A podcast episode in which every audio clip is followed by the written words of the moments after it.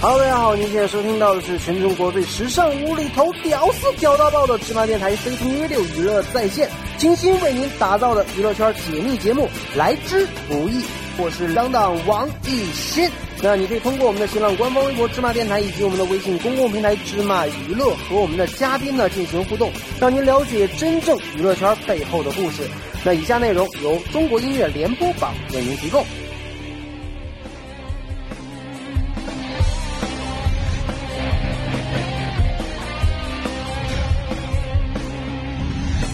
Hello，大家好，您现在收看到的是《魔法世家中国音乐联播榜》，我是主持人王艺昕。那我们今天很开心的名人坊请到了一位男神顾佑明。 Hello，大家好，我是顾佑明。哎呀，这个今天其实我特别的有压力，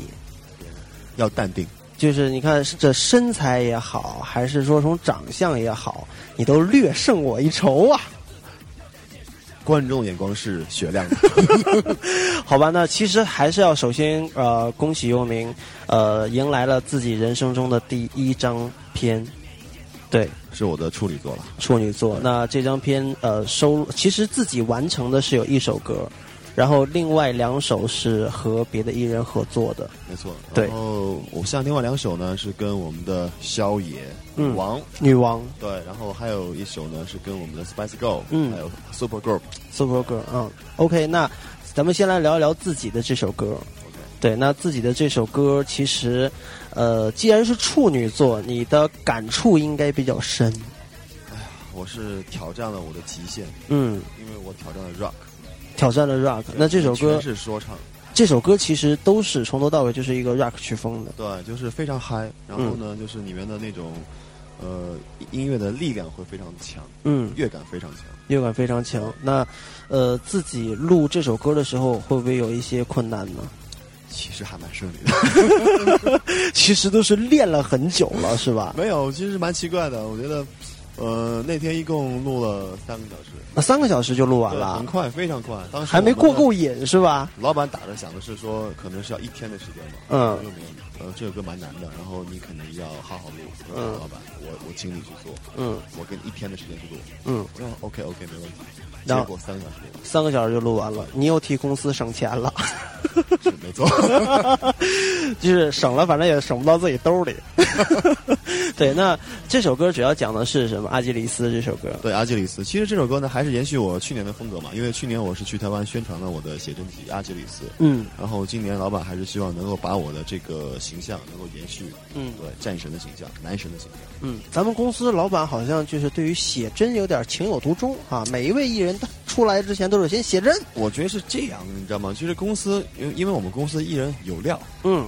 对啊，你看我们的萧炎，你看这个料就更深了，对对对对对对对。对啊然后就包括呃，咱们这张阿基里斯的封面儿，也是很有料的。其实，没错，你看看到没有？对，这不得了，这是不光是小姑娘看着之后羡慕，这男的看着之后也羡慕。其实这也是我最困扰的一个事情，因为男生喜欢我的太多了， 真的，你看我现在我在想，估计你是不是也喜欢我？呃，还差一点儿，还差一点儿。对我是比较喜欢你的身材。对，那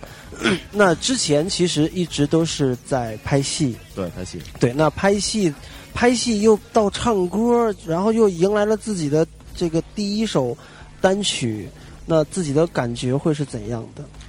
嗯、我觉得还是怎么说呢？呃，蛮幸福的吧，我 觉得蛮幸福的蛮。幸福的，因为你看我这次这次拍 MV 里面的时候，嗯、跟舒顺姐有合作嘛，嗯，对，然后挑战了很多的极限，挑战很多的极对，限让，我感受感触颇深的。比如说呃，比如说舒顺姐会拿鞭子抽我啊，会拿鞭子抽你，对就是这首这首歌的是这首歌的 MV 吗？那是女王的女王的嗯 MV，对对对对对，那女王的 MV 其实，呃，我看了，特别的劲爆。你是特想参与吗？我我是没机会，有机会我就去了。没事儿，那个等下次我跟女王说一声， 我参与一下。 被鞭子抽一下。其实对女王的这支 MV 拍的时候，嗯， 对于你自己是不是挑战还蛮大的？对啊，因为你们有很多的故事情节嘛，嗯然后你们还需要，比如说我是去扮演一个富家子弟， 嗯然后去酒吧，我看到了那个女王，嗯然后去勾引她，嗯结果反被她给擒住，嗯然后然后对我施以 SM，就是各种拿拿这个手铐啊对，各种拿对对鞭子啊，对对然后那最最后的结果呢？MV 的剧情最后的结果结，果我就我就昏倒了，结果就昏倒了，昏倒了就啥也不知道我了。不知道了。那还不如说踏踏实实的 呢。对，那其实呃，这张 EP 里面还有一首歌是呃《那那年年夏夏天》，嗯对，然后这首歌其实是比较清新啦，嗯对，因为走的是那种校园的风格嘛。嗯然后你们会有我们的男团跟跟女团，嗯，对，然后我们等于说我是扮演他们的一个学长，那、哦、学长等，于说等于说我带领了小鲜肉，嗯。对，然后一起去出演了这个 MV。哦，那其实我们看到《神来了》这张呃专辑里面是有四位男生和四位女生的没，错，那为什么这四位男生里面只有你是自己，另外三位而是一个组合呢？因为我是长腿欧巴呀，然后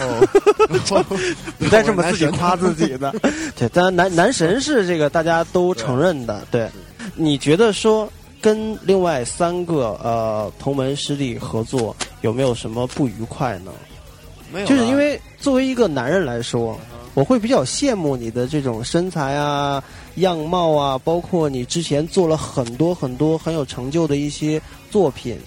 对，那就是说，呃，他们会不会有一些嫉妒啊、羡慕啊、恨呐、之类的？没有，其实我会觉得他们真的是蛮听话的，然后也是很尊敬我跟淑珍姐。嗯对，然后当然了，就他们的能力是很强的，嗯因为很他们比如说像男团啦，他嗯们是很多是从武行出身的，哦，功夫啊、翻呐、对他们来说真的是很轻松，嗯跳舞也非常的好，唱歌也非常的好。嗯应该来应该来说是我压力颇大，哦，对我压力很大。是，那呃，从咱们刚才也说了，之前其实拍了很多影视作品，嗯那比如说都有什么？跟我们再来回顾一下。呃，怎么呃，我去年呢是有拍了那个《剿匪英雄》，它嗯是一个年代剧，嗯，对啊，哎这个真的是太太太太辛苦，太辛苦，太辛苦，对，因为我是在横店拍了将近有三个月时间，嗯，然后因为战争戏嘛，就少不了有打枪啊、是，炸点呐、然后还有威亚之类的东西，嗯然后。这个戏里面呢，就是我光我自己被炸点炸了三次，哦，炸到了三次啊。真的是被炸了三次。那那个专门布炸点的那个师傅就可以下岗了，我觉得。没哎有，问题是这样，就是很奇怪，因为真的是像武行也会去走，然后我也会去走，嗯，因为有些东西可能炸点可能很难去控制，是很难控制，所以对说我会觉得真的是做演员真的是一件很高危的职业，是，其实还蛮危险，特别是拍这种年代戏。没，错，没对错，，那有很多演员我都知道，他们拍受伤。年代戏的时候可能会炸伤很多一太些多重要的部位，可能以后再也没办法从事这个行业了。没错，对，那在拍呃这些戏的时候，呃，有没有当时有没有想过说，哎，我换一个行业，说唱歌啊，做模特啊，或者说呃脱离了这个演艺的这个行业，去做一个更安全、收入可能更高的一个职业呢？呃，其实我的每一步都没有去想过，嗯因为怎么说呢？其实我的家庭嘛，因为我父母都是军人，嗯，父母都是军人，然后我父母也是军人，哦，真的吗？真的真的，我大院里长大的。一 样，我也一样，对。然后我的父母呢，然后后来也是转业去当公务员嘛，也嗯是属于一个比较，嗯、就怎么说呢，应该算是一个中等的一个家庭。嗯，对，然后我还有我爷爷啊，还有我的家里面亲戚啊，其实都是做学问出身的，哦，结果就出了我这一个，对，做那了一个特别特别特别奇怪的一个。 其实呃，就是呃，我自己会比较有体会，就是军人家庭他会比较认为，嗯，这份工作现在咱们从事的这种呃娱乐行业吧，那可能不是特别的稳定，就他们看不懂，对他们就觉得说你干这个职业好像不是一个正儿八经的事儿，没错。你包括你像我去年我发写真嘛，嗯因为我里面有很多照片是比较性感的。是，我的母亲就跟我说：“哎，那个孩子啊，那个你看，照片这东西呢，我们自己看看就好了，嗯，就不要在网上放。 是，那就是呃，当时去从事这个行业的时候，呃，在家里面有没有受到一些比较大的阻力？”其实我爸妈呢，他们对我还是比较怎么说呢？其实很支持了，嗯很支持。他们是说，嗯，既然你自己喜欢，你自己就坚持，嗯坚持到底。既然做了，就不要放弃。嗯所以这个也是呃，怎么说我进这一行这么多年吧，其实呃三四年的时间，嗯，然后我一直坚持的一个东西。对你包括我之前可能是我是做教练出身的，之前做教练出做教身练的出身，我嗯，我大学毕业之后，我来北京的第一份工作就是教练，教练教练什么教练？就私人教练，私人教练就是会会是的健身的那种对对对对对哦对。然后从教练，我说你然后，身材这么好，